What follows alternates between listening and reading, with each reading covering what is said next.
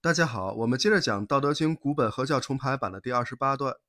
今天讲第二句话：“大盈若中，其用不穷。”这句话的意思是非常的盈满，如同半满，这个作用是不会穷尽。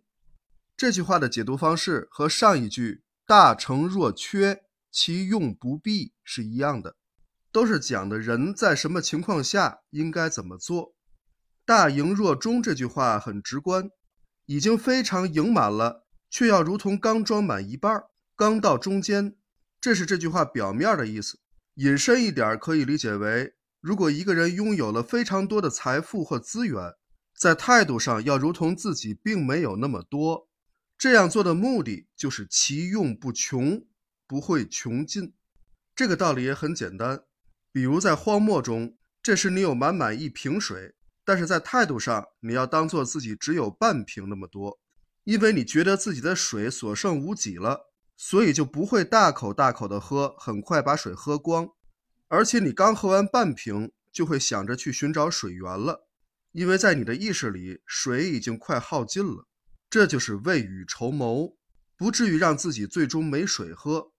所以说，大盈若中所起到的作用，就是不会让自己山穷水尽。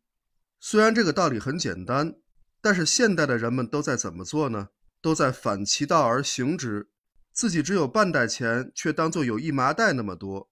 人们本来没有那么多财富，为了提前享受生活，要大量的借贷，要加杠杆儿，手里有一万，要当成有十万花。这就是现代人的生活方式。这样做的结果是什么呢？就是大量的透支未来，现在花未来的钱。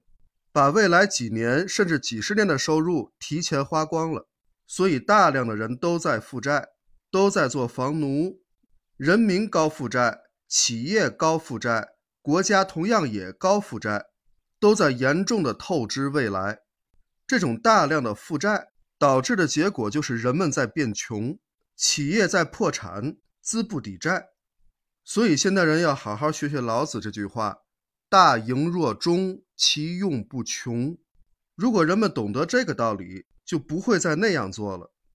当然，我不是说不可以借贷，但是要有限度，要在自己的能力范围内，没必要为了现在的享受去透支几十年的未来。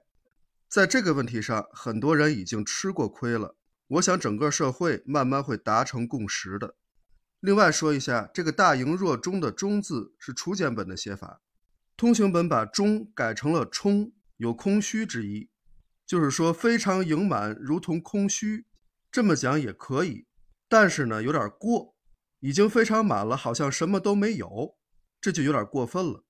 不如楚简本的“大盈若中”显得更为恰当。好，我们先讲到这里，希望大家都能记住这句话，学会持盈保泰。感谢大家的收听，我们下一讲再见。